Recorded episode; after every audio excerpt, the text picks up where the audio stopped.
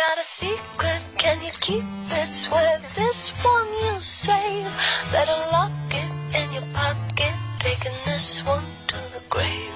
If I show you, then I know you won't tell what I said. Cause two can keep a secret if one of them is dead.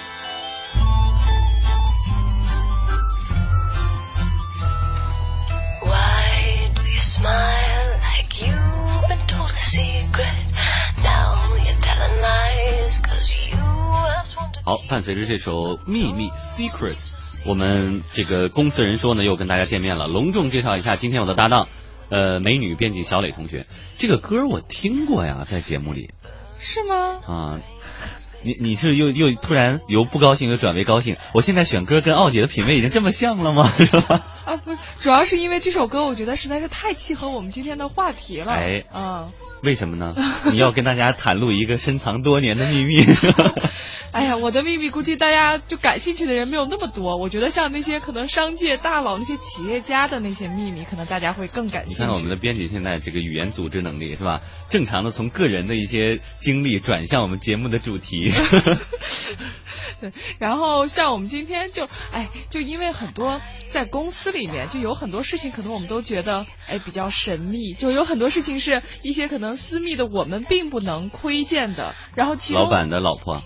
对，然后其中有一个，就明明是跟我们在一个大厦里面，然后明明是跟我们在一起的，但是我们还完全，你说像老板的老婆，那毕竟可能他要不来公司，确实不太容易见着。但是我们就在每天工作的大厦当中，可能有那么一两间屋子，对是这个公司里百分之九十九的人都没有去过的。对对对，就是老板的办公室，而且哎大家肯定还特别好奇。所以呢，这个我们也会注意到，其实老板办公室的布置也会反映出老板的个人风格呀、管理水平啊，甚至生活方方式。比如说，举个例子，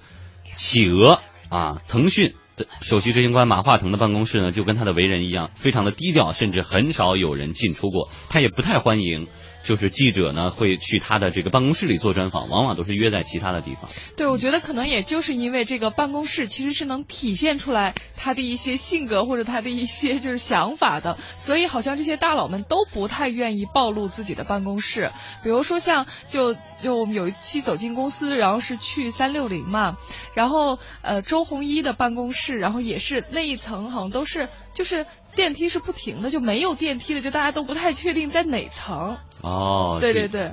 就是说这个想正常的，就是想进入到他的办公室是基本上是不太可能的。对，然后呢，可能就是像只有一些高层的一些管理人员什么才有可能进去，像可能普通的员工都是不太了解的。嗯，就是想上访都找不着门是吧？这个今天呢，我们也为大家分享一下，就是我们呢，当然也都没太去过哈，从一些这个媒体的报道当中啊，或者说一些同行的介绍当中，大家熟悉的这些商业大佬的办公室大概是一个什么样子的呢？我们先从这个娃哈哈集团这个创始人宗庆后先生来看，他的办公桌上书柜里。最多的一样东西不是书，而是饮料瓶。他自己也说，我是这个世界上可能喝过饮料最多的一个人。对，而且就好像他是出国呀什么，就反正只要去任何一个地方，只要见着他没喝过的饮料，然后他就全部都会要尝一遍。嗯嗯，就是可能为了自己的呃，就是这个呃企业的这个缘故，所以呢，在他的办公室里头真的是密密麻麻摆满了各种饮料瓶儿，然后说的就跟你见过似的。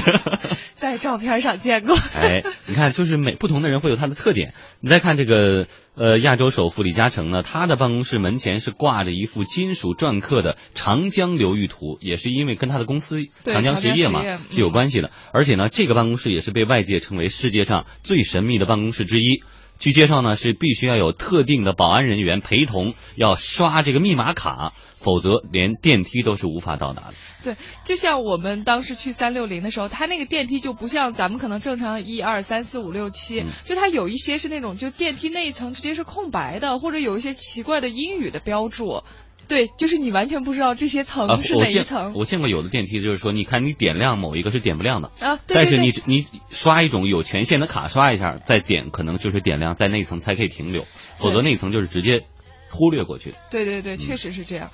然后呢，而且像这个，就李嘉诚的办公桌上是有六部电话的，嗯就分别是有不同的作用，比如就是说像，星期一到星期六每天打一部，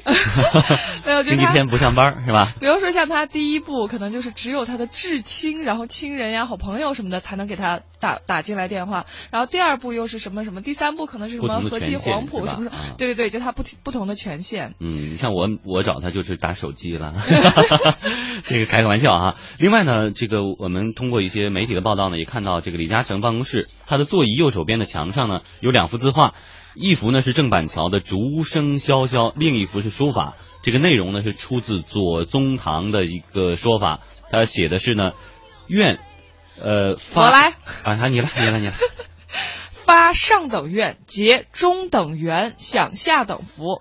则高处立，寻平处住，向宽处行。这个其实是，也就是因为，其实就左宗棠当时这个就说的这个话，可能就也不是有太多人知道啊。但是就是因为李嘉诚，然后特别的，就他特别欣赏这一段话，嗯所以呢，就这个现在好多人也都就是对于这个话也比较膜拜。嗯嗯，这可能也是因为经过一次、二次传播，是吧？再加上咱们节目的一宣传，就更多的人知道了。好，再来说一个不差钱的哈，嗯这个万达集团董事长王健林呢，他比较热衷于日艺术品的收藏，所以呢，在自己的办公室就会悬挂了一幅石岐的画作《山水》，而且按照现在的市场价，这一幅画的价值也已经突破了两千万了。对对对，然后同样是也是这个地产公司的，就像恒大地产集团董事局主席许许家印，其实许家印他本人也是一个个性非常鲜明的人，然后呢，就说他的办公室被评价是最像迷宫的办公室。我家里我就是趁房子，是吧？就有的是。来了一趟，这个有这个媒体说呢，就办公室就是三道门，是吧？然后呢，还会分开很多区域，据说是办公区超大，办公桌也是超大。对，就说好多那个新员工，然后可能第一次进许家印的办公室，就被许家印可能就说，哎，谁谁谁，你来我办公室一趟，然后进去后还没见着人，已经都吓傻了，对，或者还没正式就吓傻了，或者还没走到里边就已经下班了，是吧？到点了哈。这个再来看这个同样是地产商哈，万科集团董事会主席王石呢，他的办公室最大特点就是书多。完全是一个现代化布局的一个书房，整整两面墙全是书，里面除了管理的、建筑类的，还有人文的、历史的呀、时尚的等等等等，对。就是爱看书。对，可见他非常爱看书，而且还有一点就是，像王石他本人也是特别喜欢运动，这个大家肯定都知道，登山呀什么的。所以就他那个办公室里头，其实也是一个是他可能进去后他独立的办公间，然后外头还有一个就类似于会客间的这种。嗯像他那个会客间的话，也是摆的一个自行车，当然肯定是价值不菲的那种自行车。啊，对，就总体的装饰，反正给人感觉就是还比较现代化的那种。嗯，再来看看这个笃信风水的阿里巴巴集团创始人马云呢，他的办公室有点像北京的七九八艺术区，里面有高大的木马，摆在地上的马云像，而且呢还有这个西式的、中式的笔墨纸砚，非常的天马行空。对，马云这个人，他这个风水有更多的介绍吗？他就对自己风水的一些，嗯，他的这个办公室具体这个风水是怎么来就排设的呀什么，这个不太清楚。但是呢，就是他个人是特别特别相信风水的。就他在一次公开场合，他就意思就是说，反正不管你们信不信，我是特别信风水。所以就说到可能他在一开始挑这个呃，就是首先挑这个整个办公的大厦的时候，就会去看这块的这个风水好不好，然后摆设呀，不是冲着。道啊？是不是临着街呀、他很讲究？这些，嗯然后所以他自己的办公室可能里头肯定这些也是特别讲究哎，。说到风水啊，我相信啊，刚才咱们介绍了很多人哈，他展示给外界的可能只是说他想展示的地方，可能它里边也会有一些这个玄妙的地方在，但是不愿意让外界知道。比如说，我就曾经采访过一位私人企业的老板。他也是这个比较信风水啊，找这个风水大师给他看，风水大师看他的这个面相啊，什么生辰八字啊，说你呢就需要一个，呃，你你的公司要想旺，你需要两样东西，一个一个是玛瑙，一个是水，所以呢，他就在自己办公室上摆了一个这个呃，就是一种工艺品，上面既有玛瑙，然后还有流水这样的东西，然后方位必须要朝向哪，就别人给他收拾桌子的时候，其他东西是可以随便动，这个是一定那个角度分毫是不能动的。但是后来呢，这个公司也是干的特别烂。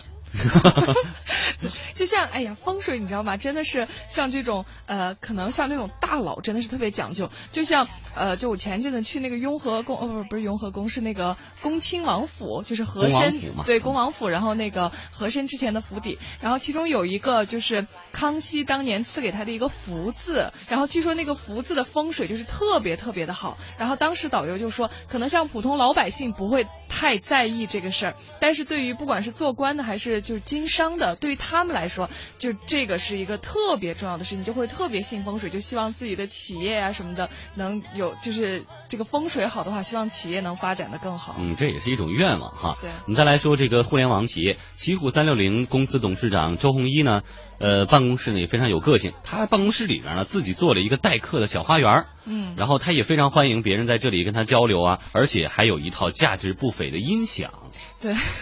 然后就刚才可能说到的这两个都是就国内的互联网公司，然后呢，就说到这个国外的互联网公司的这些大佬，就比如说像哎苹果的这个前 CEO 乔布斯呢，就他就特别不喜欢家具，所以在他的办公室里头基本上是没有家具的，只有桌子和书柜，其他的就没有任何家具。那那就但凡是不能站着办公，要不然凳子也就不要了啊。对。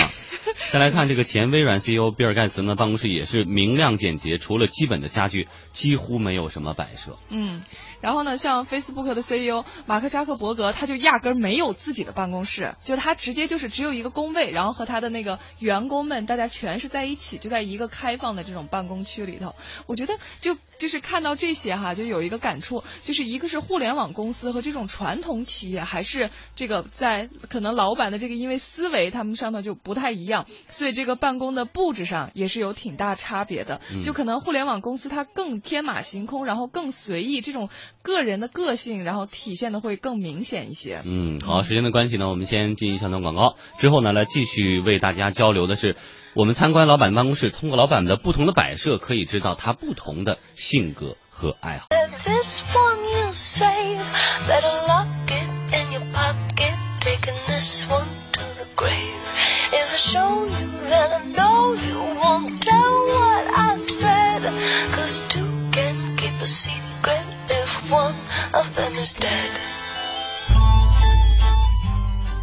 好，北京时间十六点三十二分，欢迎回来，这里是中央人民广播电台经济之声天下公司的公司人说，我们来为您说说老板们的办公室。我记得我之前呢，呃，看过这个美剧当中，呃，福尔摩斯跟华生的一段对话，然后福尔摩斯这个华生问福尔摩斯说：“你为什么每次破案的话，你总能发现别人发现不了的东西？”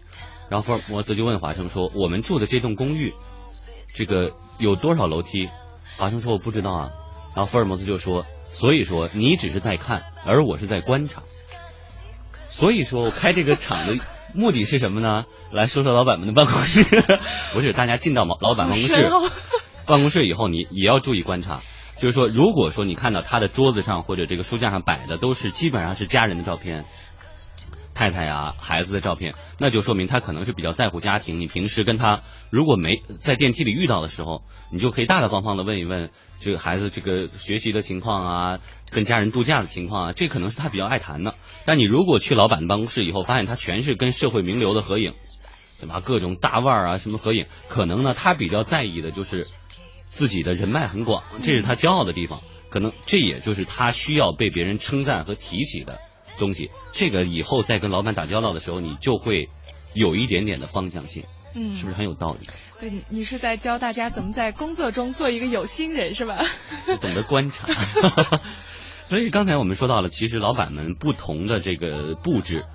也是反映出各自各自的个性的不一样，各自的喜好的不一样。对，而且我们也还说到一点，像可能不同的行业，然后呢不同的性质，然后这样子的公司的话，老板办公室的布置也会就是比较大相径庭。哎，像我知道，就是比如说像那种哎在那种时尚的那种公司里面，就是跟时尚有关的那种公司里面，像他们的呃办公室，就我之前接触的一个老板，他的那个办公室就特。比如说后现代风那种感觉，就可能艺术品那种，大家看不太懂。对，但是呢，就是你又会觉得，哎，这肯定是一个那种很有艺术熏陶的那种办公室。就我觉得，真是就是不同行业，然后不同性质的公司，可能这种差别还是挺大的。但我觉得，可能政府官员的办公室又会是另外的一种感觉，对对吧？啊，好，今天呢，我们也是采访到了这个一位在外企工作的袁月哈，呃，月月，他说呢，外企老板办公室的典型标签就是